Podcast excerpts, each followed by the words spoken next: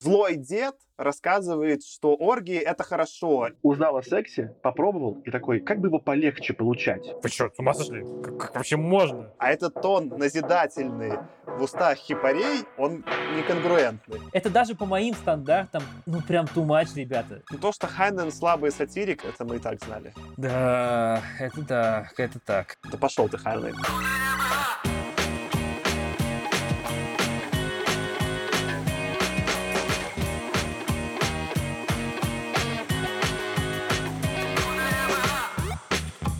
Всем привет! Это «Худо не было» подкаст. Подкаст про научную фантастику. Сегодня будем обсуждать книгу Роберта Хайнмана «Чужак в стране чужой», «Чужак в чужой стране», или «Чужак в земле чужой». Там много есть разных переводов.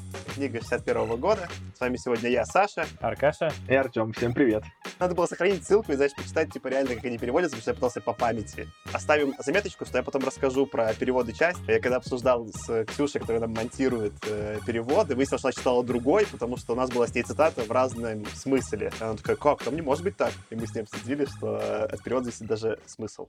Что, надо сначала спросить, э, как дела? Какой классический вопрос. Ну вот Аркаша давно с нами не записывался. Говорит, полгода прошло. Давай ты начнешь, у тебя должно было накопиться. Да, да, да. Я больше полугода не записывался, но в целом сильно так ничего не произошло. Что было? Я даже не знаю. Уехал из России, женился, купил квартиру, уволился с работы, где работал 11 лет. Ну, в общем, ничего почти не произошло за эти полгода. В целом все хорошо. Не буду о себе, буду про фантастику. Из того, что за полгода прям вишенки, да, посмотреть. Все везде и сразу, вы ни разу не упоминали, а он прям хороший. Прям рекомендую посмотреть. Это то, как должна была выглядеть мультивселенная в любом фильме про мультивселенные. Вот это там про почитать. Недавно буквально почитал. Ну, это уже даже было в телеграм-чатике подкаста. Кстати, подписывайтесь, кто не подписан до сих пор.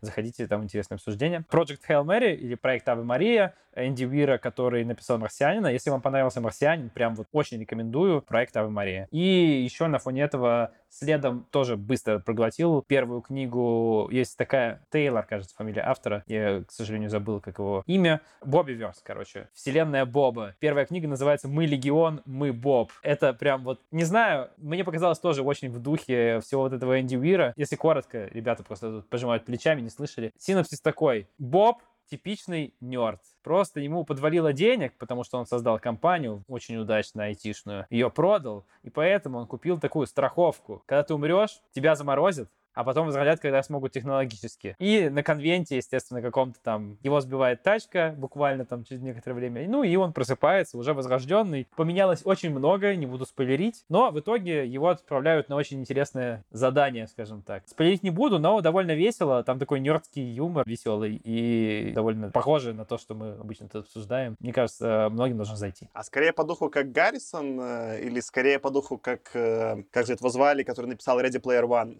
игроку номер один приготовиться. Скорее по духу, как как раз Энди когда вот один чувак, такой забавный персонаж, немножко такой. Вот у, у Энди персонажи, они же такие, не сказать, что они многогранные, да, какие-то. Они у него довольно типичные. Просто такой нормальный, белый, типичный парень, нерд, как бы немножко науку знающий, который, оп, как замечательно находит выход из каждой ситуации. Нельзя сказать, что это какая-то суперинтересная фантастика, прям супер глубокими идеями и так далее. Но это просто интересно читать. Это вот такая приключенческая, в некотором смысле, жвачка. Но вот следом за Авы Марии мне первая книга Бобби, Бобби Верса зашла, и я пожалел. Просто сейчас нет, по-моему, появилась на русском какая-то еще, кажется, вторая книга появилась на русском из четырех. Но в аудиоверсии ее нет, я слушал в аудио. В английском пытался слушать аудиокнигу, понял, что нет, когда там много какой-то терминологии, частично выдуманной автором, довольно тяжело слушать, и пока отложил. Но первая по-хорошему мне понравилась. У меня ничего, наверное, такого же не масштабного, как сказал Аркаша, не произошло. Большая часть из вещей, которые он перечислил, я сделал когда-то в прошлом, и уже успел развестись. То есть я уже пошел дальше, но раньше. Я, самое главное, я был в отпуске, и я именно в отпуске дочитывал «Чужак в чужой стране», потому что я, ну, честно признаюсь, не вывез э, его чтение, пока параллельно была работа, там, кризис и все эта хрень. А на пляжике с бутылочкой, а то и не одной короны, в которую аккуратно вставлен лайм, с каким-нибудь там жареным миндалем, вот прям на море с кричащими чайками, это получалось легче. Хотя все равно я в какой-то момент, ну, как бы заталкивал его в себя, уж не знаю, с чем это связано, но книжка непростая, противоречивая, будем это сегодня обсуждать, поэтому это не просто там какой-то изи роман на там, пару дней. Это все-таки чуть более более сложные штуковины. Знаешь, почему под корону заходила? Потому что у них водная семья. Ну да, ну, ну, наверное, да-да-да. Там же не важно, какую жидкость разделять между братьями. Так, что у меня нового? Я прошел это, это будет канон, будет э, отсылка к канону. Мы в первом эпизоде этого сезона, четвертого, обсуждали другую книгу Хайнена «Звездный десант». Тут к ней должно быть, к этому эпизоду, две отсылки. Эпизод, кстати, послушайте, он прекрасный. Отсылка номер один, что я там упоминаю, что я начал играть в Forza Horizon, в гоночки, пятую часть, которая в Мексике. И я их прошел. Ну как, что такое прошел? Это open world игра, не понятно, что такое прошел, но там есть такая одна ачивка, одна из, которая называется Hall of Fame, зал славы. Вот я в него попал, там еще, конечно, бесконечная игра, там все бесконечно добавляется, но в целом я доволен. Лучшие гоночки, в которые я играл. Все еще рекомендую, буду считать, что прошел. Вторая часть, которая тоже связана с эпизодом про Звездный десант, я прохожу хронологически все Halo, и я добрался до Halo 3 ODST. И я не помню, как этот ODST расшифровывается полностью, но это, по сути, космические десантники в мире Halo. И там начинается вообще, ну вот, э, это третья часть, которая ODST, с того, что ты из этого десантника одного играешь, и ты прям смотришь из капсулы, как тебя дропают на планету нету. То есть там сцена прям целиком, как из «Звездного десанта». И я такой прям дико орнул. Они, конечно, тоже такие. Хала довольно с фашистскими полутонами игра, с такими намеками. И это тоже все на полностью серьезных щах подается. Никто даже в этом никаких ни игроки, ни герои никаких э, по этому сомнений не испытывают. Так что в целом я понял, что Хала — это, по сути, лучшая игра по миру Звездного десанта. Только там, короче, не жуки, а какие-то там, ну что, эти бегают ковенанты, но это не, не особо, на самом деле, далеко от э, сущности. Подожди, подожди, а ты в Gears of War играл? В гирки? Ну, мы с тобой в гирки играли совсем чуть-чуть. Вот я с тобой играл там часик-другой, и все. Ну ладно, мне кажется, просто они тоже из этой же серии. Я как раз прошел, по-моему, ну то ли все, то ли, возможно, там две из трех Gears of War, и это невероятный кайф сродни тому, который я испытывал еще в школьные годы, учась играть в Quake 3 Team Arena, где просто вот ты когда уставший пришел после, ну тогда еще школы, и у тебя есть возможность просто покрошить каких-то врагов, которые очень смешно разлетаются на куски, то вот это вот такое же ощущение. Ты там не ощущаешь, что это максимальное насилие, там скорее это как-то так прикольно подано. Ну, по крайней мере, у меня не было потом желания, там, не знаю, повторять то же самое самому, то есть там это не то, что травмирующее какой-то опыт. Да-да, это отли- отличный party game. Да, слушайте, я сейчас вспомнил, что я еще сделал за время отпуска. Я, представляете, впервые прочитал полторы не sci-fi йные книги со времен, вот мне кажется, чуть ли не старта нашего подкаста. Я прочитал вот полтора детектива про Корморана Страйка. Это, кстати, по наводке Ани. Это детектив, который пишет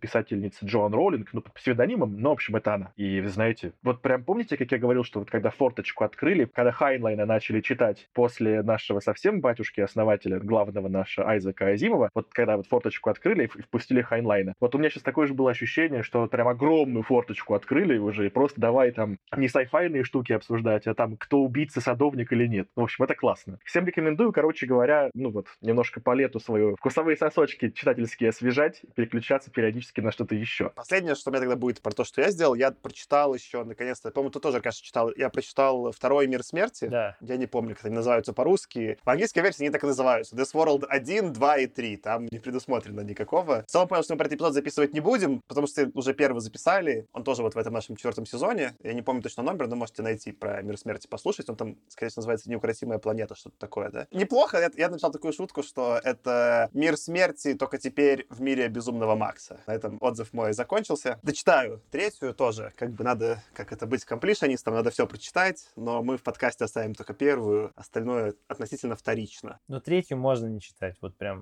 целом, вот если вторую стоит еще, просто чтобы понять там, как у автора мозги работают, то третью в целом можно дропнуть, на мой взгляд. Просто потому что, знаешь, вторая, он пытался сделать и одновременно похожую книгу, и одновременно не похожую, куда-то поменять что-то. Потом, видимо, зашло, скорее всего, коммерчески не так хорошо, и он решил обратно пойти к первой книге, но уже уже совсем самоповторы получился скатывание. Не знаю, мне третье прям уже я еле дополз. Ну, посмотрим. Я, как и ты прочитал, я тоже чисто из completion изма прочитаю. Меня что просто подстегивает? Я же follow лю Аркашу и Тему на Goodreads, и я вижу, что вы читали. Я такой, блин, вы что-то прочитали по фантастике, но что я еще свой отзыв не написал? И у меня такой прям включается competition такой, нет, я все прочитаю, что прочитал Аркаша, и про все составлю свое личное мнение. Я какой-то, не знаю, странный дед такой, типа, нет, я все прочитаю сам.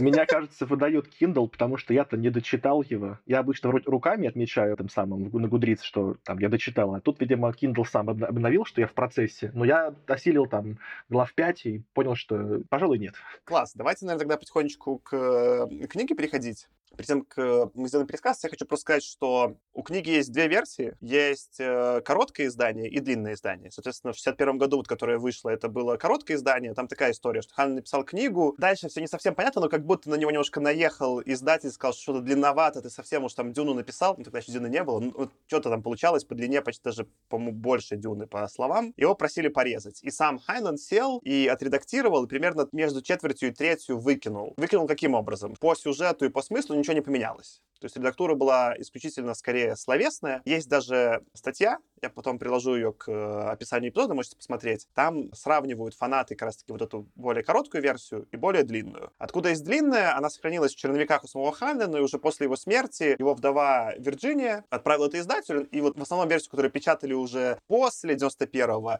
это чаще всего длинная версия. Соответственно, статья, которую я приложу к описанию, там какой-то фанат Хайнена рассуждает, сравнивает две версии и говорит, надо читать однозначно длинную, это настоящий Хайнланд, ну вот видно же по стилю, что надо брать, которая длиннее. Я прочитал сравнение, и мне прям стало очевидно, что я хочу читать короткую, что типа короткая это Хайнланд, только нормально отредактированный, без воды. Мы будем читать, по сути, обе. Я читал короткую, не знаю, как вы, вы какую читали из двух? Я не знаю, какую я читал. На русский перевод, по-моему, длинный, возможно, есть, но большинство все-таки короткого перевода на русский, если вы где-то нашли книгу. И аудиокнига только короткого перевода была, поэтому я ее послушал, почитал. Это интересно, потому что если я, видимо, наверняка читал короткую, но даже она меня подубила я бы хотел ее еще отредактировать. Ну вот, и к тому, что пускай наши слушатели и слушательницы будут в курсе, на русском действительно найти длинную будет сложнее, а на английском, наоборот, найти короткую будет сложнее, если хотите прочитать. Статья есть, можете сравнить, выбрать. Она, к сожалению, на английском, что-нибудь там переведете. Понять, чем они отличаются, в принципе, можно. Еще раз, по сюжету никаких отличий нет,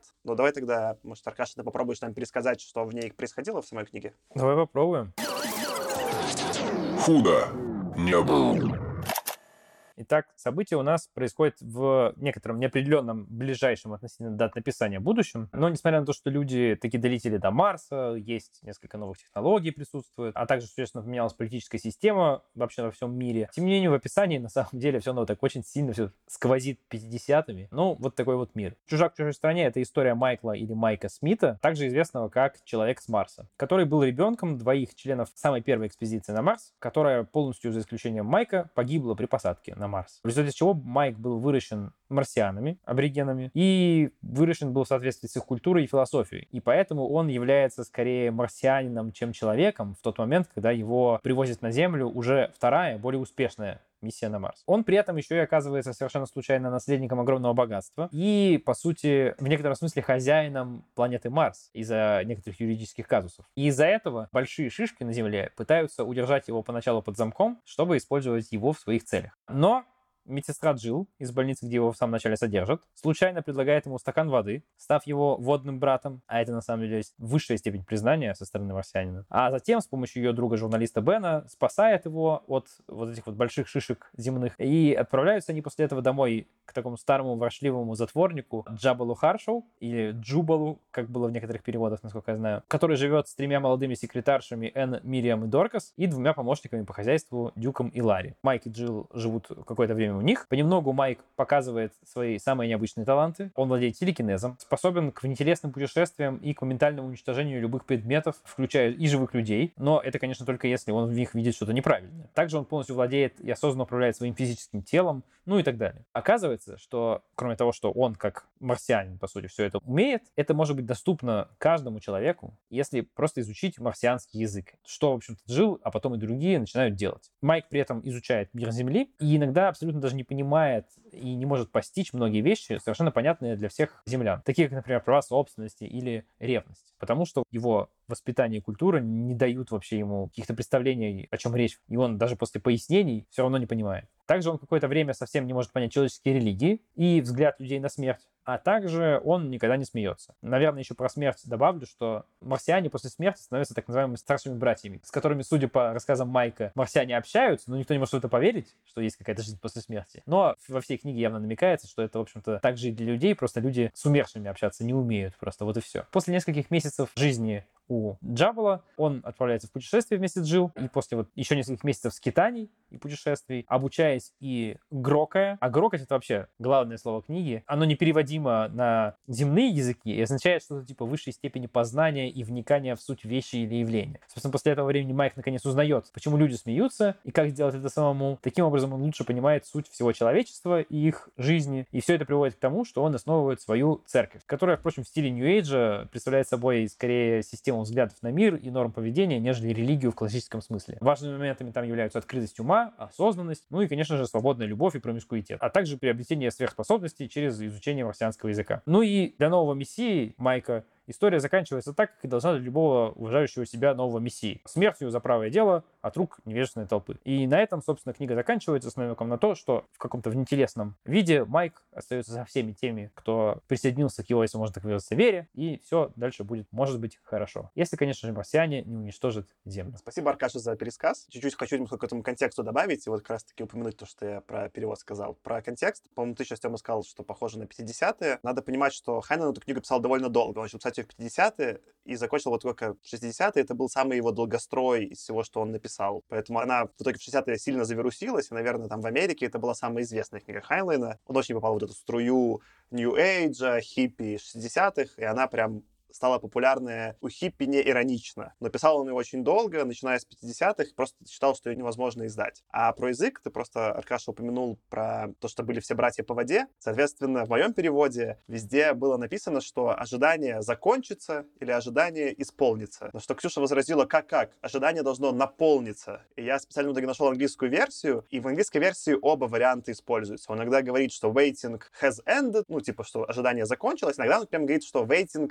field. Или feels, ну, типа, что наполняется ожидание, как я понимаю, как раз-таки вот отсылая к воде и грокать, потому что грокать это тоже, как понимаю, то же самое, что и пить, по-моему, было еще по книге по синониму. Я так понимаю, в разных русских переводах решили по-разному переводить. В некоторых, вот в моем, везде перевели, независимо от контекста, оно стало просто ожидание исполняется или заканчивается. А Ксюша утверждала, что нет, надо обязательно сообщить ребятам, что вот это была лучшая метафора, которую, когда она прочитала книжку эту в университете, что все обсуждали только одно это место, что так, это невероятно красивая метафора, ожидание наполнится. В моем переводе вообще не было слова грокать, а было вникновение, вникать. И поэтому, когда я читал какие-то тексты сейчас в рамках подготовки, я вообще сначала не понимал, о чем вообще речь. Только потом уже спустя там парочку таких статей я понял, что ага, это вот про это оказывается. Про грокать это просто очень важный момент, что это слово вошло прям в лексикон английского словаря. То есть американцы его знают. Ну, не все, там понятно, что больше там, конечно, задроты, но это одно из влияний именно на большую культуру Хайнлайна. Такие типа хипстеры в Калифорнии в 60-е использовали это слово неиронично, как настоящее.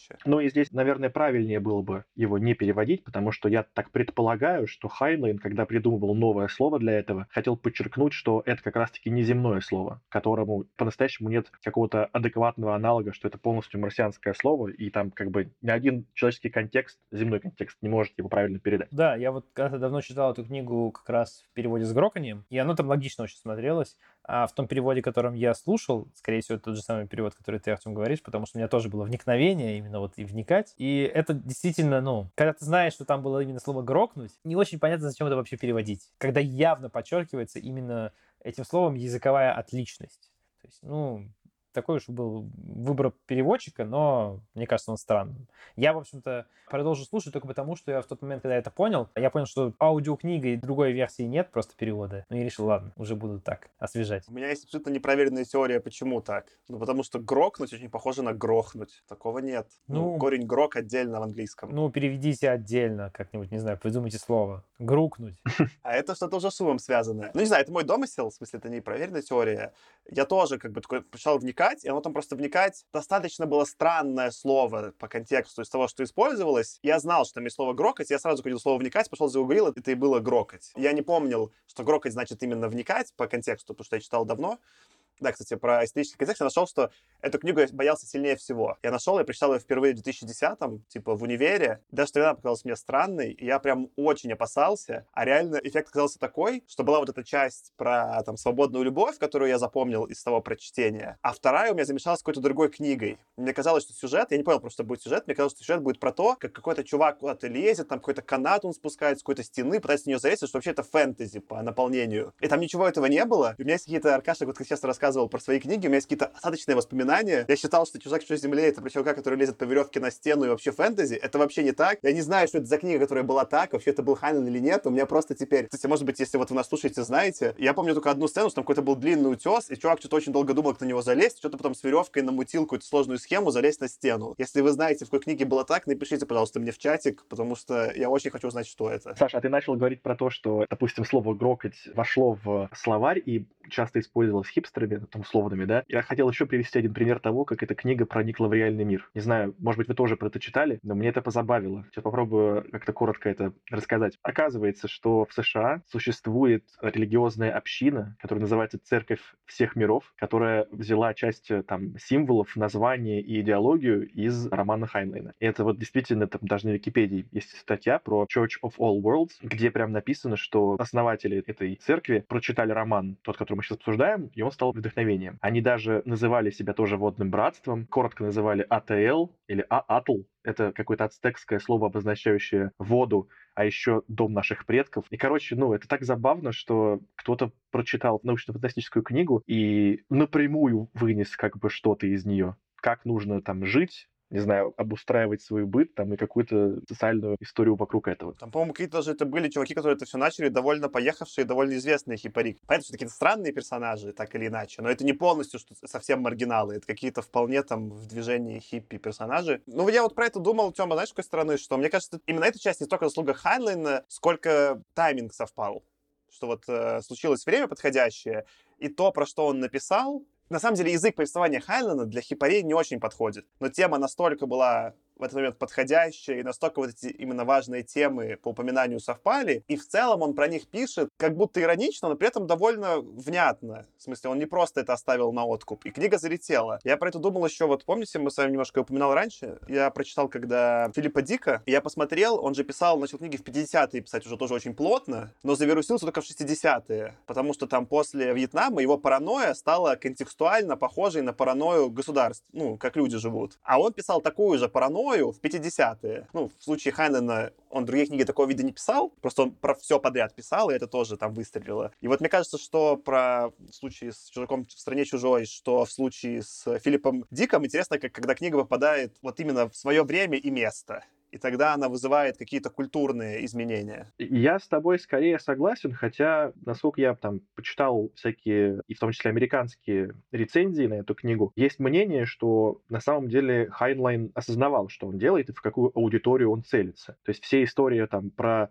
ну не знаю, что мы можем просто... Короче, берет он какой-то там пистолет, и просто этот пистолет пропадает. Это прям очень удобная концепция, что типа мы за мир, пацифизм, просто все, все такое. То есть как бы там есть несколько моментов. Или, например, что у нас просто деньги, это не важно, потому что денег много, они лежат в каких-то вазах. Берет кто хочет, сколько хочет. Свободную любовь понятно, то есть он слишком много очевидных каких-то таких вот вещей, маркеров вставил, чтобы было ощущение, что он все-таки специально пишет для хиппи, а не то, что типа, о, совпало его там безумие еще и со временем. Но может быть это все спекуляция информации, конечно. Саша же говорил, что он писал это очень долго, еще никаких хиппи-то не было. Кажется, что он скорее как минимум частично предвосхитил. Ну тогда вообще круто. И, возможно, потом просто, знаешь, вплел то, что как бы увидел, ну, на самом деле, в ту канву, которую создавал, потому что очень удачно совпало. Да, мне скорее про совпало любопытно. Там уж, ну, в случае Дика ему так подгорало все время одинаково. В случае Хайнена непонятно, может быть, это коммерческий проект, но интересно, как выстреливает порой даже не самое лучшее в смысле художественной составляющей или сюжета книга чувака, а выстреливает учитывает то, что в контекст исторически попало. Вот э, мы пока двух таких наблюдали, может быть, будут какие-то еще там более интересные, потому что все остальные скорее такие, мы просто в своем гетто-фантастике находимся, вот мы что-то пишем, мне это нравится, но это не совсем попадает в историческое, да, ну, попадает, может быть, широкими мазками, что вот полетели в космос, или там собираемся лететь в космос, и в этом смысле попадает. А тут какие-то прям в культурные социологические штуки, антропологические попало, это меня прям, ну, интересно, посмотрим, какие еще будут. Я жду от Дюна такого, мне кажется, Дюна тоже в этом смысле, там Урсула Легуин будут такие же прогрессивные прогрессивное, что уже социального аспекта. Можно я еще скажу историю свою? Я Хайнлайном читал много, условно, там лет, не знаю, в 13-14,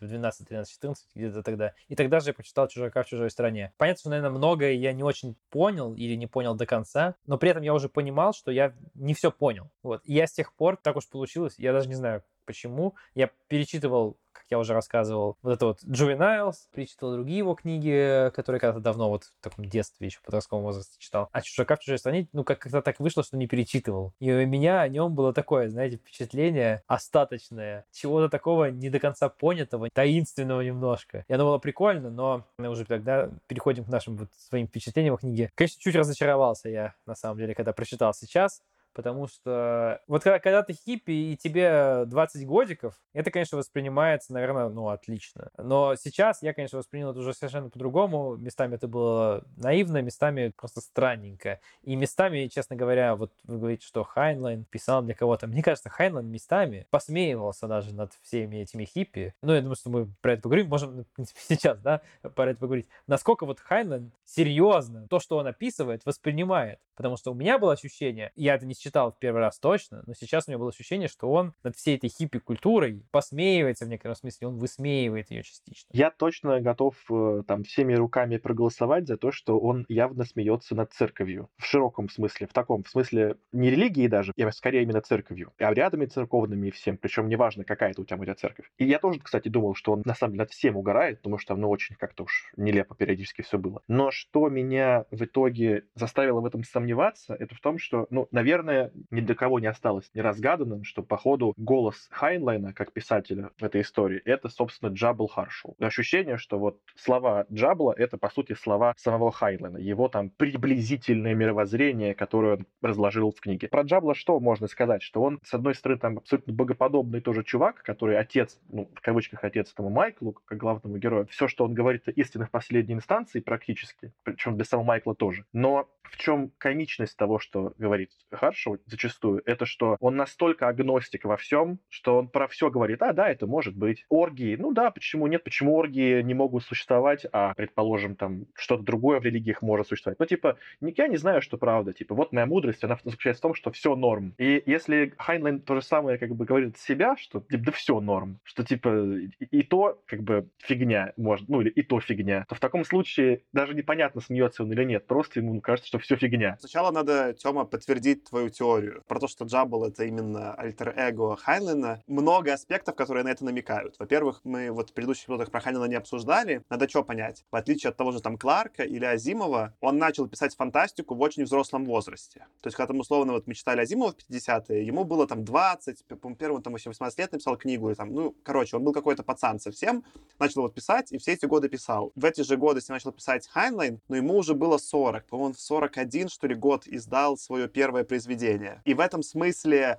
он все время был такой немножечко... Вот он все время этого Джабла называет, но я уже старый для всего этого. И это то, похоже, как сам себя Хайнлайн воспринимал по отношению к остальным фантастам, потому что он был на 20 лет их старше. Он даже когда вот только продал свой первый рассказ, он сказал, вот это какой рэкет, это что, можно просто написать рассказ, мне будут за это кучу денег платить? Нормально, ну, в смысле, он прям там как-то угорал с этого ужасно. И он же до этого, вот эти как раз-таки 20 лет своей карьеры до писательства, он чем только не занимался. Мы там упоминали, что он был там и военный, но он там помогал еще и устроить в Калифорнии какому-то политику избирательную кампанию, он и там был и журналист, и то, и все. И, короче, он все делал, ничего великолепно не умел. А Джабл такой персонаж, который, ну, он все, он, ну, вы же, это же такое самолюбование. Он реально лучший в мире юрист, и еще лучший в мире доктор, и еще лучший в мире писатель. Ну, это очевидно всем, там даже никто с этим не спорит. Не только он там типа так решил, что он самый лучший, все согласны, что очевидно он все умеет, Джабл просто, ну вот, реально умеет лучше всех. И еще он лысый, конечно, как сам Хайнлайн. После этого я не знаю, ну, в смысле, наверное, можно пытаться сказать, что,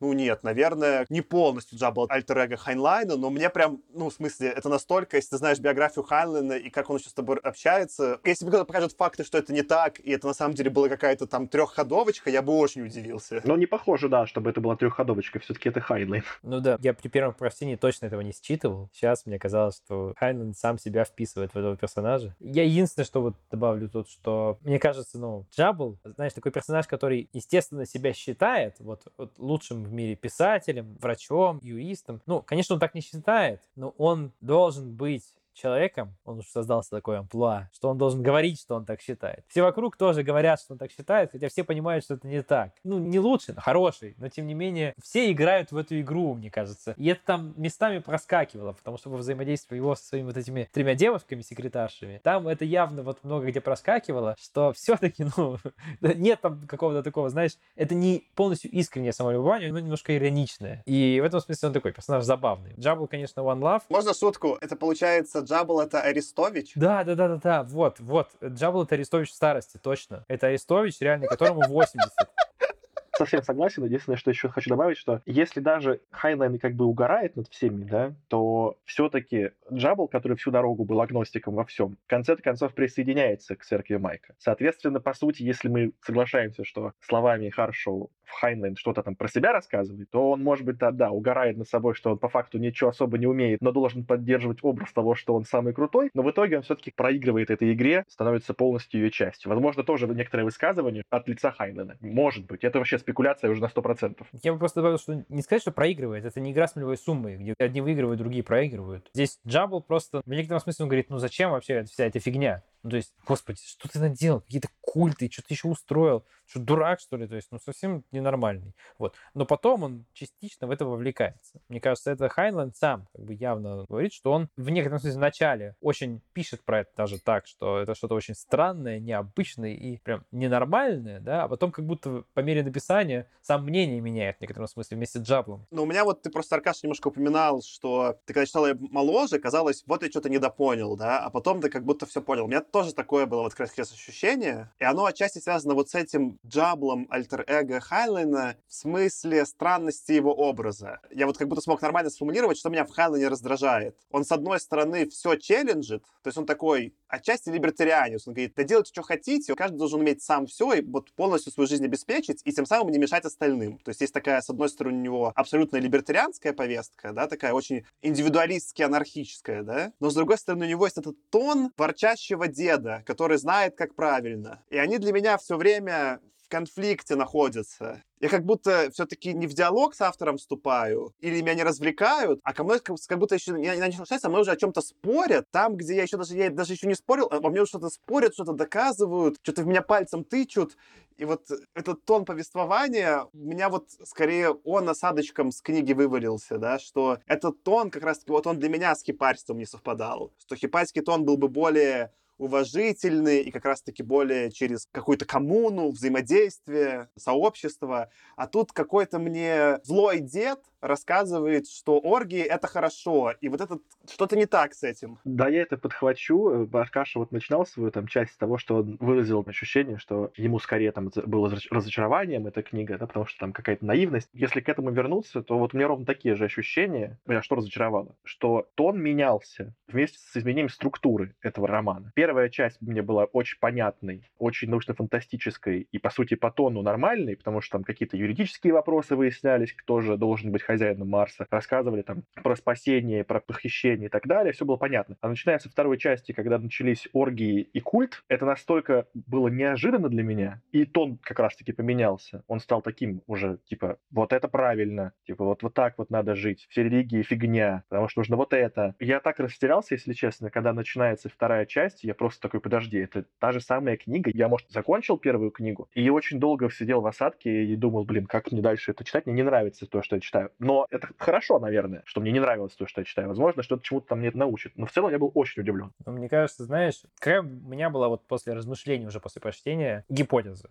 Может быть, она неверная. Но вот такая она у меня сложилась, немножко я поразмышляв и подумав о том, как Хайнлайн что-то писал, да, там, о том, о чем он говорил раньше в других книгах. У меня была гипотеза, что он это так преподает, знаешь, что он вываливает на тебя, да, что вот так надо жить, вот так правильно и так далее. Но на самом деле он в некотором смысле стебется на этой точке зрения. Потому что что вот он говорит? Вот у тебя есть персонаж, вот Майк, который постиг какую-то глубокую философию взглядов на Вселенную и мир, но при этом с точки зрения какой-то социальной, он находится на уровне 7-10-летнего школьника. И он всеми силами старается, но из-за того, что у него взаимодействие с человечеством, с человеческим миром, с человеческой культурой было мало, он на этом уровне по-прежнему в некотором смысле остается, да. Мне кажется, что в некотором смысле он шутит, что вот у тебя есть школьник десятилетний, там, 12-летний, там, да, 14-летний, с соответствующими взглядами на мир э, или, например, сексуальность, который обладает какими-то суперспособностями, да, каким-то тайным знанием, которым только он обладает. И как он его будет нести в мир? Ну, конечно же, через оргии. Ну, потому что вот такие у него взгляды на мир, немножко не понимающие земную культуру. Я просто, когда мне эта мысль пришла уже после прочтения, я подумал, блин, а серьезно, может быть, Хайнлайн с самого начала закладывала вот это? То есть вот что всю эту вторую часть, про которую тебя немножко пригорало, да, он построил именно с расчетом на это, что у тебя есть Майк, который в определенных смыслах он величайший мудрец на планете, а в других смыслах, да, он реально ребенок просто. И все это складывается вот то, что получается. И мы не знаем, какой итог на самом деле, да. Мы знаем просто какой-то, как это началось, а к чему это пришло, до конца непонятно. Я по поводу стиля сначала, типа, маленькая будет отсылка. Я после прочтения вот книги, написанной таким тоном от Хайнлайна, я подумал, и я, может быть, так сделаю, вернуться к звездному десанту и поднять оценку с трех звезд до четырех. Потому что вот этот тон такой, типа, назидательный, в устах военных мне не нравится, но технически он очень уместен. А этот тон назидательный в устах хипарей, он неконгруентный. А про оргии, просто чтобы продлить, тут надо все-таки, давай еще, Аркаша, хотя мы тут тоже в мужском составе обсуждаем, это еще рассуждение про сексуальную жизнь подростка-мальчика. Там все очень сексистское. Господи, какое там отношение, конечно, к женщинам, и как это все плохо сделано, вот эта часть, да, что там даже не было попытки выставить женщин равноправными. Саш, там можно заканчивать рассуждение на эту тему просто одной цитатой, которую говорит сама женщина которая говорит, что в 9 случаях из 10 в изнасиловании виновата женщина. То есть он не просто это говорит, он еще вкладывает это в слова женщины. Но там после этого можно дальше не обсуждать в принципе ничего из этой темы. Это был, конечно, для меня прям, ну, типа, майк дроп. Я почти книжку такой, типа, ну, типа, я прям взбунтовался. Ну, то есть до этого, поняли, мы там обсуждали там 50-е, 60-е, ну, понятно, что все устарело, понятно, что можно закосиховать в сексизме. Вот, не знаю, мы там с тобой, когда Тёма обсуждали в предыдущих эпизодах Нарнию в этом сезоне, понятно тоже, что сексист этот Льюис, да, но это не так, что прям я бы сейчас, сейчас на драку его вызову, да, а тут прям вот, ну вот это, именно с этой цитатой я такой, типа, сейчас мы пойдем драться, Хайнлайн. Ну, в смысле, что это прям, это сюр. И там почти такое же по ужасности было про геев. Там какой-то такой же Да, был да, масштаб да. цитаты ужасный про геев. И я такой, что происходит? Вот эти вещи, типа, не какой-то нетерпимости в сочетании с тем, чем как бы эта вся церковь Майка должна пропагандировать. Типа, да, мы про свободную любовь, Но, конечно же, не однополую. Вы что, с ума сошли? Как, как вообще можно? А, да, там, там вся суть была, что как бы однополую бы любовь Майк не одобрил. То есть он даже не в уста Джабла это вложил, а в уста, что ну даже Майк понимает, что что? Вот это было два места, где я прям ужасно мне горело с книги. Я подумал, что, наверное, «Звездным десантом» мне так никогда не горело, когда я читал. ну, Звездный десант, да, ты, ты прав, он был гораздо более... Сам себе соответствовал. Не знаю, сейчас я тут начал думать про это. А не может ли это быть какой-то очень большой, ну, тоже насмешкой? Ну, то есть вот не, он не просто говорит там, что девушки сами виноваты, да, а он еще, во-первых, это вкладывает в слова женщины, что есть дополнительный уровень абсурда. Наверное, еще более абсурднее было бы, если бы жертва изнасилования сказала, что она сама виновата в этом. Такое ощущение, что как будто специально он провоцирует каким-то юмором, но не факт. Это сейчас я вот пытаюсь, может быть, найти двойное дно там, где его нет. Ну, у меня, знаешь, типа, тут такая же будет критика, что это не плохое, типа, писательство, не искусное. В смысле, что можно построить панч, обсмеяв или как-то хитро вложив эту мысль. Но если ты просто повторяешь какой-то слер, а потом такой, ну, это было потому, что шутливым тоном все сказано. Даже если это было так, это просто очень неудачный прием, это очень слабый прием. И все, что читал Хайнлена, у него всегда прием такой. Он тебе просто, ну, вот учитель у доски, он все время как этот, э, я забыл, как звали инструктора в «Звездном десанте», который именно там читал им политическую теорию в школе. Вот его тоном тебе все время, да, что-то вещается, и когда потом такой чувак говорит, ну нет, это, вы знаете, была ирония, ну я бы в жизни не поверил, понимаешь, да? В жизни его бы сейчас отмену бы ему устроили, заканцелили бы Хайнлена, вот что я скажу, с таким отношением. Я с тобой соглашусь, потому что проскакивала у меня тоже такая мысль, что это часть вот этого стёба, про который я раньше говорил. Но нет, это идет из уст не только вот этой вот, ну, секты, если можно так выразиться, да, вот этой церкви хипарей, то есть это не часть стёб над хипарями, это проскакивает у всех персонажей и в книге. И сексистская история, и там вот гомофобия вот это вот очень такая явная и прям вот, не сказать, что агрессивная, да, но прям не стесняющаяся, да, каким-то образом, и позиционирующая себя очень явно. И еще там вот тоже, знаете, момент про религию, да. У единственного персонажа есть в книге прозвище. Прозвище это обидное, вонючка, и персонаж мусульманин. Это даже по моим стандартам, ну прям too much, ребята. Ну, серьезно. Ну, то есть, зачем? это, это совершенно не нужно. Это вот совершенно не как персонажа, если бы не назвали по фамилии, не поменяло бы в книге ничего. Это вообще ничего не изменяло. То есть, зачем это было сделано, совершенно мне не ясно. То есть это мне тоже резало прям, потому что даже мне это режет, хотя я обычно толерантен к таким вещам максимально, да, к таким шуткам и так далее. Но это очень странно здесь было. Чтобы, кстати, проверить вот эту гипотезу, что это все-таки не шутка, достаточно, ну тогда, следуя нашей логике обсуждения, достаточно было бы проверить, а произносят ли вот эти все неправильные вещи Харшоу. И вот когда Аркаш вспомнил про вонючку, то вроде бы да, он как раз именно он так его и называл в первую очередь. Он и придумал это. Да, да, да. Так что Ну все. да. Рассыпается моя теория, что это Степ. Походу, все-таки это действительно искренние слова Хайнена. Ну смотри, в своей теории есть разумное зерно в том смысле, что Хайнен действительно написал книги с разных позиций. И в целом, если вот мы его будем по сравнению с другими фантастами сравнивать, у него был некоторый вот этот рейндж, да, диапазон не в смысле персонажей, которых он описывает, они все всегда вот это картонные, такого одинакового вида, и не в смысле даже там сюжетов, но в смысле этой идеологии, за которую он пытается топить, Хайнлен, у него довольно широкий диапазон по сравнению с другими авторами. И очевидно, он не мог, они там много из них очень противоречивых, он не мог во все это верить. Поэтому у него всегда есть эта удобная отмаза, что ну тут-то я точно шутил. Но он никогда нигде напрямую не высказался, что он думает сам, а потом он прям действительно вкладывал сюжетно необоснованные, оскорбительные вещи в уста своих персонажей. Например, вот просто Аркадий там про гомофобию вспомнил. Это там вообще было ни к чему. Или там про вонючку. Это же не было сюжетно обосновано. Ладно бы он хотя бы какой-то слер вставил, потому что что-то там это с какими-то другими мыслями в книге бы совпадало. А тут это просто вставлено. А да, еще я забыл сказать, да, а вот тут гомофобная цитата. И потом дальше поехали куда-то. И ты такой, что это было? Ты вырезал 25% книги, а вот это решил оставить? Тебя, кстати, Саша, в наших комментариях в Телеграме, скорее всего, опять закритикуют за какое-то непонятное слово слер. А я, кстати, думал, я не знаю альтернативу ему никакой хорошей русской, но это когда кто-то унизительно говорит о ком-то другом, используя какие-то вот э, свойства меньшинства. Ну, я знаю один синоним, но он не очень Цензурный. цензурный, да. Но я думаю, все поняли. Про оргии и девиц, ну, кроме того, что все это там, конечно, безумие происходит, в какой-то момент он представляет этих трех своих ассистенток, и там одна рыжая, одна брюнетка, одна блондинка, ну, конечно, сексуальные фантазии Хайнлина. Но что меня порадовало, что это Первый состав и любой состав Виагры. Ну, во-первых. А во-вторых, это же похоже, как э, мы тоже в этом сезоне обсуждали, «Сирены Титана». Это же похоже на этикетку, которая была в «Сиренах Титана» про сигареты. И я не знаю, умышленно или это отсылка к Вонегуту, но если умышленно, то это прикольно. А подождите, а э, мы же еще... А, нет, там не совпадает. Я просто вспомнил еще, что была какая-то книга Ефремова, по-моему, да, где на какой-то был диск, какая-то то ли скульптура, то ли что-то, где были тоже три девушки нарисованы. Но там, по-моему, одна была чернокожая, одна азиатка и одна... Да, короче, не совсем то. Не, это, это- это ты додумал из каких-то своих фантазий. Додумал своих фантазий, да. Ну, я бы легко поверил, потому что мне от Ефремова так горело, что я надеюсь, у меня ничего из Ефремова не запомнилось. У меня будут отсылки к любым эпизодам, но не к Ефремову. У меня не в каноне вообще Ефремов в моем представлении. Раз мы немножко еще про Джабла и про позицию Хайнлена, где, мне кажется, позиция точно прослеживается. Я немножко про это упомянул уже, что Хайнлен такой, ну, я, может быть, слово либертарианец неправильно использую, но индивидуалист. Он в целом как будто при прочих равных правительство бы, ну, наверное, убрал. И вот там он вкладывает одному из героев, как раз напоминает, одна была цитата такая, начало цитаты, но Дуглас на Харшоу не смотрел, он закончил речь, как всегда, говорил-говорил, он так ничего не сказал. Конец цитаты. И в какой-то другой момент, я, по-моему, к сожалению, не выписал, но там было про то, что, да, что-то там, это правительство там 5% просто ничего не делает, 25% вредят. Или что-то такое это было, ну, такого смысла. Интересно, что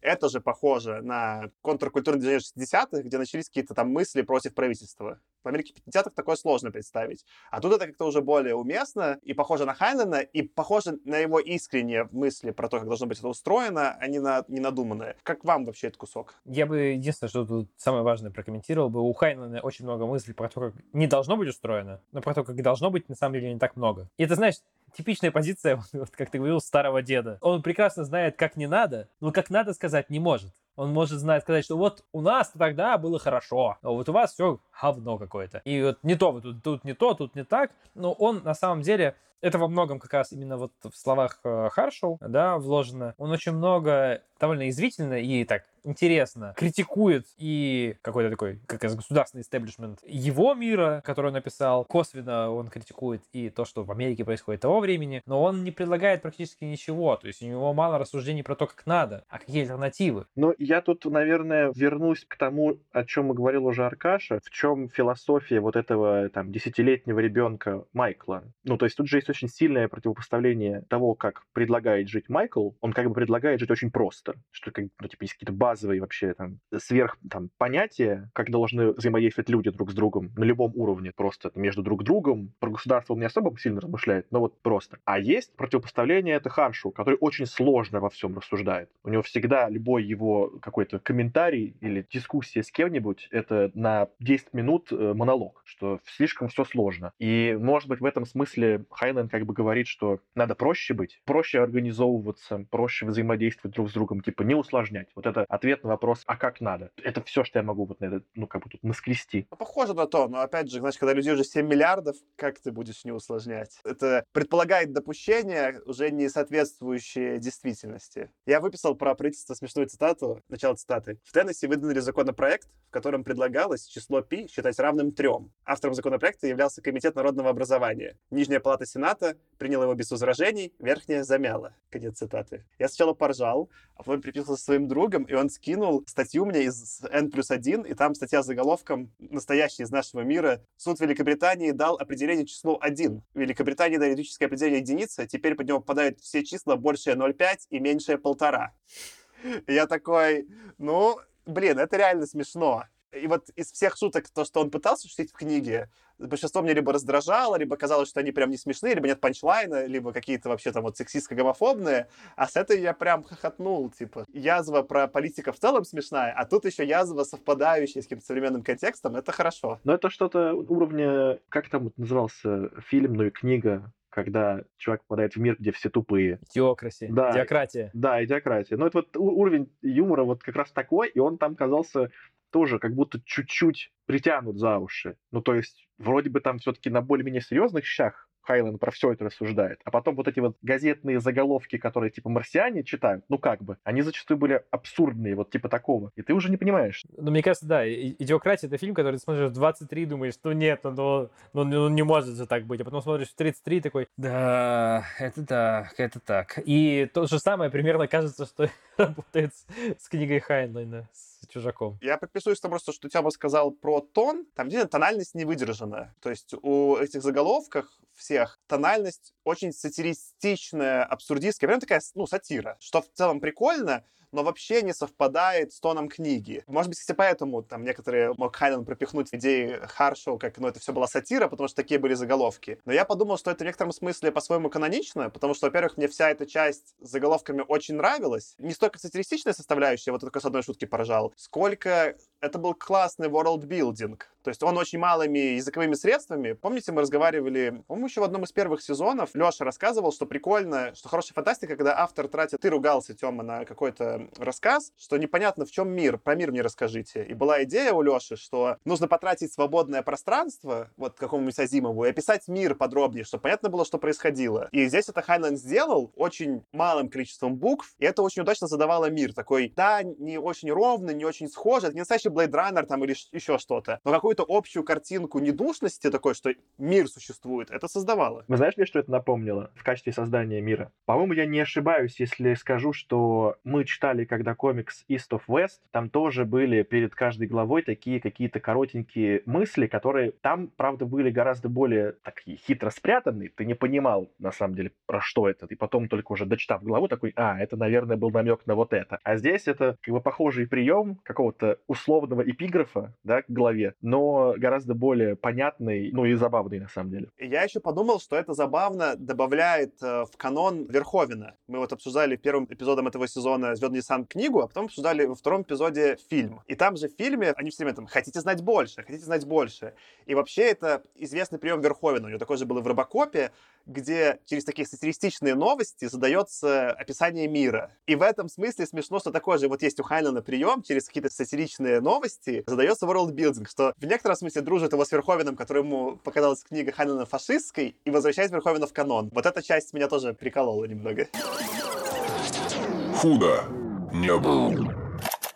Я еще, знаете, хотел вас спросить, просто, может, у меня только одного такое ощущение было. Я вот уже в пересказе говорил, да, про описание мира. То есть там действительно есть какие-то моменты, которые он явно намеренно описывает, что вот как поменялась политическая система мира, да, что есть какой-то там генсекретарь, условно, как это называется организация, ну, в общем, единый генсек всего мира, да. Технологии какие-то есть, люди на Марс полетели. Но, честно говоря, во всем описании какого-то быта людей, того, как они взаимодействуют, для меня как-то все равно это сквозило какими-то 50-ми очень сильно. Это скорее выглядело не как будущее, а как альтернативная история. Вот как вам показалось? Так это или нет? Я еще про это выписал себе один из его приемов, который к этому все время подводит. У него там все время сцены, не только в этой книге, но во многом, что еще в 50-е писал. Например, там в Puppet Masters такое было, что еду готовят какие-то автоматы уже, и там долго писано, как какая-то там женщина нажала кнопки, потому что должна женщина нажать на кнопки. Это же у нас все еще сексизм, да? И она просто приносит после кнопки какую-то еду, ей там эти мужчины говорят, ой, как ты вкусно приготовила. Это вот, ну, в ту же какую-то стезю. Что за нонсенс? Как бы это даже нет попытки представить, как это реально будет между людьми выглядеть взаимоотношения. Спасибо, что напомнил, Саш. Потому что я же теперь все, я теперь повернулся. Моя фишечка, что я ищу в новой книжке, это упоминание какой-нибудь еды. И в Нарнии я смотрел за тем, чем питаются кентавры. А в этой книге я невероятно был шокирован тем, что они пол книги, ну, как бы, если они что-то едят, они едят яичницу и хвалят ее. Ну, come on.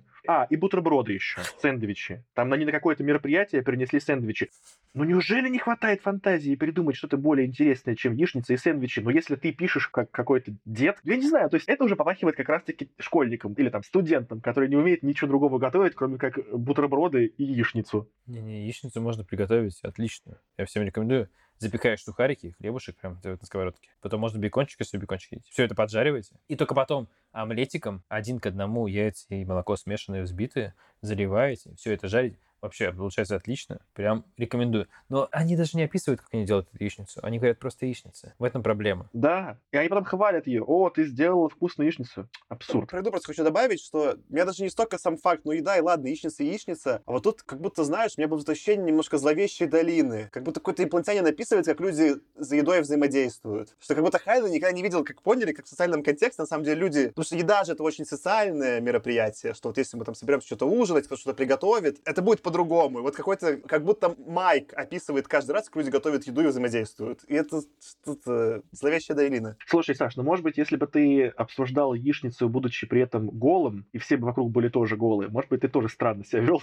и странно делал комплименты. Ну да ладно. У меня действительно было ощущение какого-то там, ну, назовем это, даже не знаю, что-то среднее между киберпанком и стимпанком, потому что да, у нас есть летающие машины, но по ощущению действительно там были, знаете, какие-то такие старые кинескопы в виде телевизора, телевизоров, которые нужно было там стучать по ним, чтобы они начали работать и не, без помех. Мне представлялось, что все одеты в какие-то такие довольно-таки старомодные костюмы из 50-х, в лучшем случае. А Харшоу мне вообще представлялся в какой-то тунике на манер греческого философа, что-то такое. То есть там действительно не было ощущения напрямую будущего, скорее вот какого-то альтернативного полустим, полукиберпанковского настоящего для Хайнлайна. Я про это еще выписал, что тут не так много действительно каких-то именно технических идей. Вот там была только одна прикольная, что у них спам-фильтр на телефоне стоял, сказал, что там так много звонили, что как-то там уже автоматически телефон определял, какие звонки не пропускать. А, по-моему, письма они вручную сортировали. Там идея спам-фильтра напрямую фигурирует. Но если это убрать за скобки, каких-то особо интересных идей про технологию или по факту, ну, рассуждений про то, как будет, не знаю, там осваиваться космос или еще что-то не было. А все, что про сознание, что могло быть другим вот этим интересным контекстом, как справедливо ты, Аркадий, прокритиковал, оно какое-то, ну, подросткам кажется, что вау, можно медитировать и стать умнее, но взрослым ты такой, что это такое вообще? Я про спам-фильтр хотел как раз добавить, знаешь, это, что это как раз очень в тему цитаты, которую ты недавно скидывал в наш чатик, что цитату Фредерика Пола, что фантаст должен предсказать не автомобиль, фантаст должен предсказать пробки. Тогда он крут. Про спам-фильтр это как раз из этой оперы. Действительно довольно неплохо. А в остальном ты прав, да, то есть там какие-то стандартные клише, типа стереовидение, без описания, что это, как это работает. Ну, просто стереовидение есть, как эволюция телевидения, и все. Но на деле это эволюция телевидения, которая никак по-другому не взаимодействует с человеком. Просто телевидение на максималках прокачано, и все. И там все вот эти технологии, они именно такие. Машины, ну, теперь не летают. И, и все. И ты не думаешь, как это повлияет вообще на, на что-то. Просто машины, но летают. Слушайте, я сейчас придумал, наверное, метафору. Вот сейчас Аркаш говорил про телевидение. И я понял, что вот что мне это напоминает. Я сейчас, короче, пересматриваю внезапно Футураму. Какая-то там во втором сезоне третья или четвертая серия, где Фрай из-за того, что он больше всех там в мире смотрел телевидение, он э, спасает всех э, от пришельцев каких-то. И там был такой эпизод, что Фрай сидит перед телеком, Лила ему говорит, поехали на пляж. Там стандартный пляжный эпизод, как в любом сериале был, да? Поехали на пляж. Он говорит, нет, я хочу смотреть телек. Она говорит, так ты чё, реальность-то круче, чем телек. Он такой, это необычный телек, это HD телек, он точно круче, чем реальность. Ну, то есть стерео вот это видение, это просто как бы, ну вот у меня такая ассоциация, что это просто какой-то очень хороший телек. Очень показывает, как устарела Футурама, потому что сейчас он должен был сказать, что это 4К телек. Ну, ну так это давно было. Худо не было. А У меня, кстати, вот тогда к вам про это такой более философский вопрос. И это отчасти связано с тем, что я сказал, что я теперь, наверное, повышу оценку «Звездному десанту». В этой книге у меня в итоге какое-то осталось очень странное впечатление, как будто в ней было столько провокационных тем, но я ни про одну из них на самом деле не задумался. Посмотрим, я еще, ну, может, обсудим потом спустя, там, не знаю, 10 эпизодов, будет интересно вспомнить, да? Но вот я помню, что я прочитал там «Звездный десант», я очень, мне с него горело с того, что он фашистский, но я до сих пор его вспоминаю там, ну, типа, ну, не в смысле сюжет, а аргументы, которые Хайнан развивал, и меня с них все еще как-то триггерит, и я с вами это обсудил, это было какое-то интересное обсуждение. А здесь мне как-то показалось, что много интересных тем названо, но по факту рассуждения ни про одну из них не вызвали у меня никакого-то ни вау-эффекта, ни сильного отторжения. Ну, что-то там порассуждал и прорассуждал. И это не настолько стройный мир при этом, да, что я поверил в мир и такой, вау, это просто крутой мир построен. А как у вас осталось общее впечатление это от масштаба? То же самое. Меня бесконечно бомбардировал Хайнлайн провокациями, что в какой-то момент я настолько сильно от них устал, что перестал в них уже вникать. То есть, когда там мне в начале, допустим, Хайнлайн говорит, что вот есть какая-то юридическая лазейка, по которой человек с Марса владелец Марса. Я такой вначале, ну давай подумаем, насколько это абсурдный заворот э, событий. И я там какое-то время порассуждал над этим. Просто типа вот типа вот if, да, как бы вот интересно. Но дальше он напал и на церковь, рассказал, как абсурдно, что если зачем нам запрещать, допустим, там оргии, блэкджек и все остальное, если все равно люди это будут делать, так лучше пусть это делают с одобрения церкви и внутри церкви. Хорошо, ну, типа, провокационная тема. Потом создание новой религии, новой мессии на, типа, насколько этично там действие Майка в этих ситуациях, в тех ситуациях, четыре. И я уж такой думаю, да, все, все, я понял, я понял, что весь мир несовершенен, спасибо. Ну, тогда ты, кстати, подтверждаешь мою теорию про историческую значимость, что все-таки Хайнен попал не совсем нарочно. Что он такой вот язвительный чувак, который все критикует. И было 60-е время, когда все решили люди, а у нас получится жить совсем по-другому. Нам получится все поменять. Время совпало с посылом. Не в смысле идей, которые критикуют Хайнен, это важно, а в смысле, что настроение совпало, давайте все разнесем и попробуем перепридумать. Он про попробуем перепридумать не особо подумал, но все разнесем, он вполне атаковал все. Ну, может быть. Я понимаю в итоге, почему эта книжка стала как бы в каком-то там смысле... Ну, я не хочу называть ее культовой, если честно. Не поворачивается язык назвать ее культовой, но важной для... Ну, Хотя нет, я, кстати, наверное, даже, может, не сильно понимаю, почему она стала... Ее же там внесли в какой-то список обязательного чтения в американских колледжах или что-то такое. Тоже не очень я понимаю, почему. Не знаю. То есть, когда вот, например, Звездный десант внесли в какие-то там кадетские, да, я, я рассказывал на эпизоде, что в какие-то военные академии ее внесли в список того, как надо там, типа, про сплоченность солдат и прочее. Тут не знаю, зачем это прям в обязательную программу включать. Ну, окей. Но, короче, я понимаю, почему она прогремела, почему она вызвала много ажиотажа, как критики, да, так и вот э, нашла последователей в 60-е. То есть это понятно. Просто довольно-таки сложно это все, короче, уместить в голове. То есть, получается, чужак в стране чужой — это 50 оттенков серого Хайнлайна. Слушай, мне кажется, ну, просто в сравнении с Звездным десантом, да, который вы говорите, есть такое важное отличие. Звездный десант, он взял спорную тему и сказал, а я такой придумаю альтернативный взгляд на то, как вот в этом отношении все может быть устроено. И опишу мир, в котором работает вот так. Вот такая система, она сейчас в реальном мире нигде не работает, но вот я придумал мир, в котором она работает. Вот в теории может вот так все работать. И все. И это такой объект рассуждения, на основе которого действительно можно много дискутировать. Здесь он на самом деле ничего настолько же спорного не набросил. Особенно, если мы об этом рассуждаем сейчас, с позиции вот уже там 2022 года. Наверное, в 1960-х, в первом году, когда он это писал, возможно, это воспринималось так. Но после того, как вся эта волна хиппи, пересмысление многих вещей, которые он затрагивает, прошла, вот сейчас это уже не воспринимается как что-то новое. Но все-таки тогда это воспринималось, наверное, так. Просто это большинство тезисов из Звездного десанта остались провокационными, а здесь они, ну, такими не являются. Мы про какие-то вещи, наверное, как общество, там, как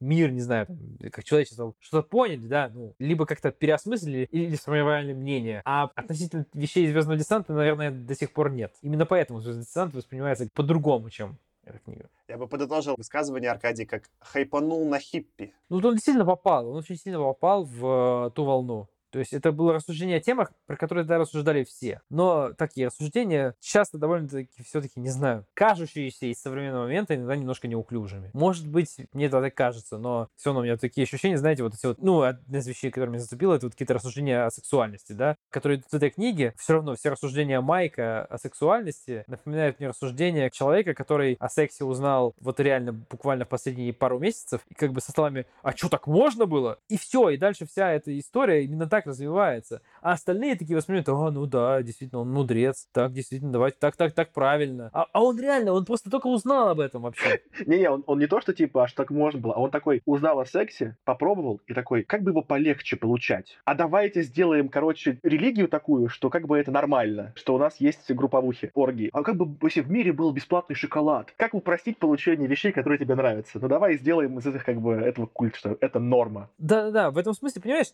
может быть, даже лучше работало бы, если цель Хайнлайна была постебаться над хиппи, да, что дисклеймер, да, мы категорически против, не одобряем употребление наркотических веществ и далее. Если бы он попробовал опиаты и сказал, опиаты — это вау. Вот замени промискуитет и свободную любовь на опиаты и построил бы религию вокруг этого. Что-то отличалось бы? Да нет. Если ты задумаешься про это, то немножко в другом ключе сразу это воспринимаешь. Ну, справедливости ради, он все-таки пытается термин любви, который присутствует во всех там религиях, особенно в христианских, подвязать к этой там как-то секте. Там есть какое-то более легкое обоснование, поэтому твоя метафора с опиатами не совсем один к одному. Но я понимаю, о чем ты, я согласен, что это очень какие-то любительско-неглубокие рассуждения по факту на заявленную тему и не особо социально значимые. Зато кажется, что метафора с Футурамой довольно удачная, потому что церковь со своими блэкджеком и шлюхами — это то, что придумал Бендер, по сути. Это правда. Это, это как раз кусочек хороший, хороший степ, который в тему, но это немногое в этой книге так хорошо сделано.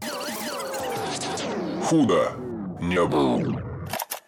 У меня, наверное, из важных только еще одна тема осталась. Мы в предыдущем эпизоде с ребятами обсуждали на белорусском Солярис. Интересно сравнить здесь, что в Солярисе Лем огромный скептик вообще про то, что возможен контакт людей какой-то внеземной цивилизации. По сути, его аргументация заключается в том, что люди и какие-то пришельцы выросли в настолько разных контекстах, что невозможно будет вообще ни о чем поговорить и какой-то контакт совершить, потому что нет ничего пересекающегося. В некотором смысле здесь Хайлен интересно обходит этот момент. Не то чтобы красиво и не то чтобы изящно, довольно неуклюже, как Аркаша сказал вообще про другие куски этой книги, но сам факт того, что Майк — это землянин, который вырос с самого рождения на Марсе. И тем самым стал носителем этой культуры и теперь может между двумя культурами взаимодействовать, это не такая плохая, не такая безумная идея. Это интересный ход. Мне кажется, он не раскрыт, и из-за вот этой New age он скорее даже подпорчен, типа что, да все что угодно можно понять, как будто нет никаких э, границ. Но сам по себе ход интересный. Ну вот, знаешь, тут есть такая мешанина из всего подряд. То есть с одной стороны, с одной стороны, да, вот эта конструкция, идея сама, да, она хорошая. То, что ты говоришь, у Лема, да, было, что мы вообще с другим разумом будем не в состоянии даже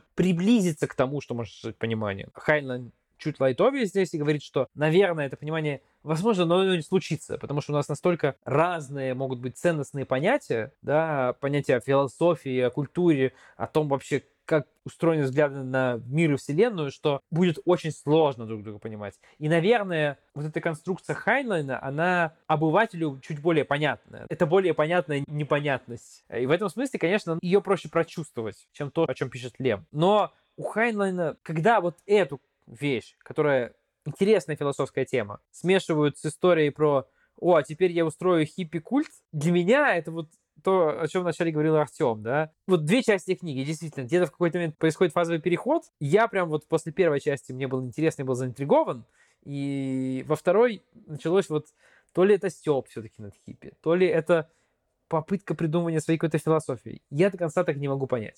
Может быть, Хайнлайн делал это все намеренно вообще таким, да, но все равно вот эта неконсистентность между двумя частями книги, которые друг друга пересекают, для меня была, и действительно, ты прав, в первой было много рассуждений про вот эту вот разность культур, а во второй он, по сути, на нее забил и решил, а давайте мы будем исследовать тему вот этих вот новых культов.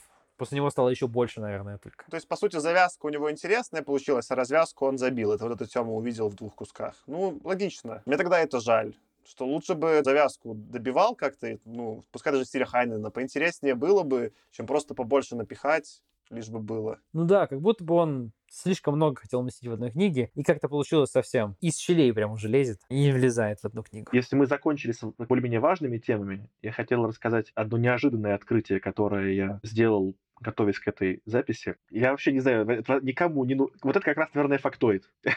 Мы же дали правильное определение фактоиду. Я выяснил, что, оказывается, довольно-таки известный в России поэт и певец Егор Летов очень любил фантастику. Я нашел одно какое-то интервью, которое он давал перед смертью. Его спрашивают, хотелось бы узнать, как ты относишься к фантастике? Считаешь ли ее пустой тратой времени или нет? Если нет, то каких авторов ты бы выделил? Он отвечает, все детство и молодость у меня прошло под знаком фантастики. Может быть, я бы не был тем, кто я есть, если бы ее не читал. У меня, наверное, половина песен имеет корни в том или ином произведении. Самые любимые это Шекли, Саймак, Лем, Стругацкий, Уиндом, Гаррисон и, конечно же, Брэдбери. Брэдбери — это писатель, наиболее повлиявший на меня, особенно его «Вино из одуванчиков», «Марсианские хроники» и «451 градус по Фаренгейту». Ну и там еще выше, в самом начале интервью, он, когда вопрос спрашивали про его в целом любимые книги, не только про фантастику, он, кстати, упоминал и Хайнлайна, и именно «Чужак в чужой стране». Не знаю, просто если кому-то там э, нравится творчество группы «Гражданская оборона», или, может, кто знает его как скорее поэта, то такая инфа. Не, ну тут забавно, потому что я вообще считаю, что, скажем так, события последних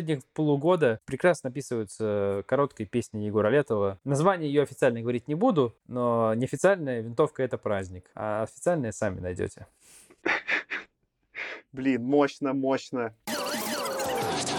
Худо не было.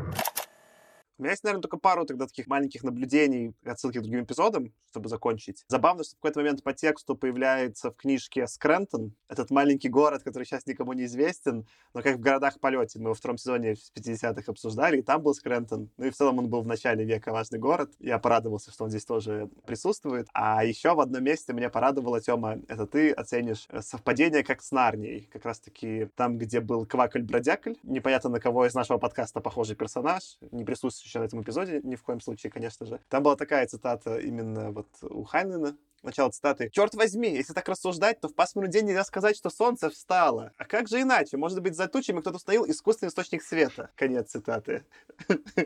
И, наверное, скорее не к Нарне отсылает э, Хайнена просто к э, вот этому рассуждению Платона напрямую, хотя неизвестно. Но вот это тоже было интересное совпадение. И последнее, что я заметил из э, отсылок, тоже начало цитаты. «Погас свет, опустились шторы, на сцене в круге ослепительного света появился верховный епископ Дигби. Он потрясал над головой сплетенными в замок руками. Конец цитаты. И мне вспомнилось, как э, в последнем «Безумном Максе» они так все, типа, встречали V8, несмертный Джо, несмертный Джо, перед тем, как отправиться в э, поездку за бензаком. Да, конечно, бессмертный Джо, это неплохо, да. Я, знаете, что еще хотел спросить? Там есть несколько эпизодов, где уже умерший вот этот Фостер и кто-то еще, кажется, то есть какой-то другой умерший епископ этой церкви что-то обсуждают в образе каких-то архангелов, которые зачем-то следят. Как вам этот эпизод? То есть вот мне показалось, что это очень странно втыкалось во всю остальную канву как книги каким-то образом. Потому что по сути, постулируется, что, ну да, есть вечная жизнь после смерти, есть вот эта какая-то ангельская иерархия. Я такой, типа, чего? Там как раз Фостер и Дигби, которого я стату прочитал про него. Вот он же там умирает и отправляется. А потом туда же попадает и Майк. Майк, Майкл, Михаил, Архангел Михаил. Ну, то есть, все понятно. Но это в итоге получается невероятно абсурдно и нелепо, но кажется, он тут очень последователен. Если он словами Харшоу во всем вечно сомневается, то есть, типа, да может есть вечная жизнь, может нет, может вообще реально церкви правы. Типа, откуда мы знаем? Может, оргии лучше, а может быть, э, там, наложение рук там и встань и иди правды. Никто, типа, не знает, я тоже не знаю, поэтому буду до конца идти и скажу, что так может быть и ангелы тоже есть. А он как бы уравнял. Короче, абсурдно, но как будто бы он тут рассуждает, что да, и эта часть может быть, и хиппи могут быть, и все это может быть. Мне кажется, да, но и в целом, кстати, это сюжетно обосновано, это был ход Аркаша. Для того, чтобы объяснить, что старшие братья настоящие, что это не вымысел Майка, была добавлена эта сцена. Ну и часть вообще сцен с Фостером и с Дигби. Они написаны максимально по тону, не совпадающим каким-то сатирично-абсурдистским, почти таким фильетонным языком, и это максимально странно по исполнению, но сюжетно мне это показалось обоснованным, чтобы ты не относился к байкам Майка про старших братьев как просто его безумию. Это как еще одно подтверждение того, что это так и есть. Да, просто знаешь, как-то это выглядит немножко неконсистентно, когда с одной стороны ты стебешься над э, фастеритами, которые там устроили свою церковь, как сказал Артем, с блэкджеком и шлюхами, как бы, да, христианскую церковь, но вот просто вот со всем этим доводится до абсурда некоторые вещи, которые там творит официальная церковь в Америке, наверное, тех времен, да, он стебется в этом смысле, но с другой стороны, да, то, что проповедует христианство, вот эти ангелы, Архангел Михаил, это все по-настоящему так и есть. Просто как бы мы это не видим. И такой, да, а, а почему христианская именно церковь? Почему ангелы именно вот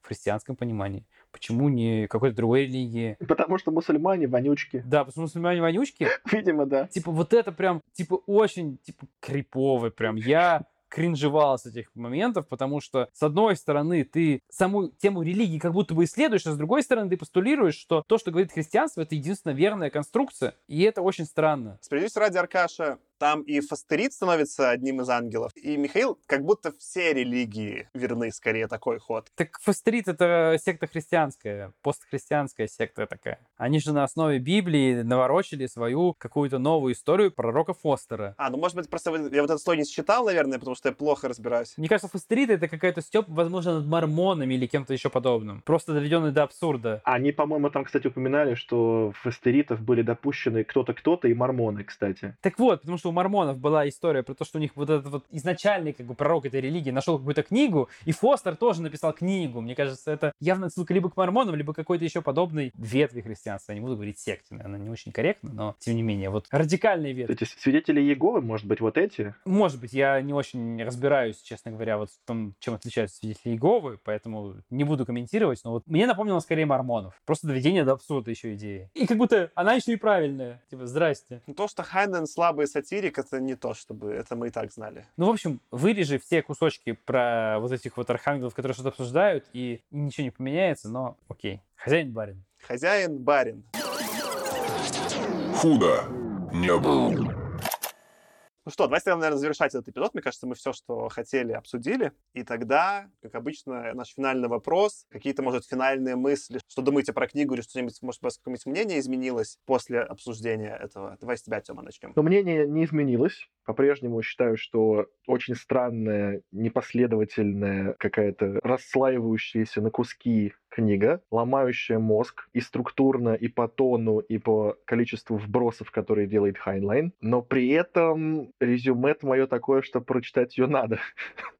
Ну, то есть, скорее, не то, что там, типа, надо, но скорее прочитайте, чем э, избегайте ее. То есть, э, она, ну, действительно занимает важное место в литературе и у Хайнлайна точно. Поэтому, наверное, если вы фанат фантастики, то читать надо. Просто, чтобы понимать, кто такой Хайнлайн и что он умеет. Но если вы просто такой вот серфер по только классным книжкам, таким, которые, может быть, оставляют такое приятное послевкусие, и их не хочется запить стопочкой вискаря, то, наверное, можно и пропустить эту книгу. Можно прочитать «Двойную звезду» Хайнлайна и кайфануть. Тогда подожди, я тебе уже писал это в чатике, в личке, я тут уточню. Я все считаю, что «Двойную звезду» я прочитал совсем недавно Space Merchants. Она почему-то называется «Операция Венера» по-русски, но можно как «Космические торговцы» перевести. Фредерика Пола. Это чуть более ранняя книга. Он написал ее в соавторстве с Брюсом де Кампом сейчас я могу наврать, как я читаю это имя, оно сложное, и слезал с нее двойную звезду Хайнлайн. Поэтому лучше даже прочитайте «Космических торговцев», и потом двойную звезду тоже можно добить. Аркаша, а какие у тебя финальные мысли? В этой книге как будто бы есть все, чтобы мне понравиться. Если вот так ну, верхнеуровнево посмотреть, да, вот написать описание за 10 предложений, то в этой книге вот я прочитал, о, это мне понравится. А когда я прочитал, ну, как-то как странненько. Что странненько, я, в общем-то, на протяжении последних полутора часов упоминал. Стоит ли прочитать? Ну, как сказал Артем, если вам интересна история фантастики, если вам интересна фигура Хайнлайна для понимания того, что, о чем он писал вообще на протяжении всей своей жизни, это почитать стоит. Если у вас предельно мало времени на чтение книг, но при этом хорошо, что у вас есть время послушать наш подкаст, спасибо вам за это, то, может быть, ну, можно выбрать книги сильно лучше. Но в целом, я считаю, что почитать стоит, не такая она большая. В целом было интересно. Хотя местами, местами я кринжевал. Какое-то, наверное, вот такое конечное впечатление у меня. Поставил три звездочки из пяти. Саш, а ты как? Скажи. Замкни. У меня такое будет наблюдение, что сначала будет метафора, что мне показалось, что вот это была первая книга Хайлена, где я зашел в воду и даже трусика не намочил. Ну так, что-то там. Ну, может, не по щиколотку, может, по колено мы зашли в воду, но трусики не намочили и уж точно не нырнули с головой ни в ледяную воду, ни в теплый океан, там, ну, ничего такого не произошло. Поэтому я пока паркую отзыв об этой книге до двух событий. Первое, до конца сезона хочется понаблюдать, вспомним ли мы и будем ли отсылаться к ней каким-то образом из следующих книг. То есть, если она все-таки окажет какое-то влияние на то, как я думаю, или на других авторов в смысле отсылок, тогда, возможно, поменяю свое мнение. Но пока у меня ощущение, что ну, я про нее забуду, ничего она в моей душе не оставит. А в отличие от Гаррисона, не так вежливо со мной разговаривали, не так сильно меня смешили, там были как Шекли. Поэтому да пошел ты, Хайнлайн. А вторая тема, что он же потом известно, что чем дальше он все более таким экспериментальным будет автором становиться, особенно после 60-х. И там, если это его известная книга из последних «Не боюсь я зла», я не читал ничего вот из этого позднего Хайнлайна, который стал таким уже, по сути, авангардным автором. И я хочу, прочитав это, посмотреть, есть ли там какие-то идеи из «Чужака», которые туда перекочевали. Если да, и он их разовьет, тогда, конечно, это важно. Если, опять же, это какое-то другое, ничем не связанное, то я, как Цезарь, вниз опускаю кулак. Ну, я, кстати, добавлю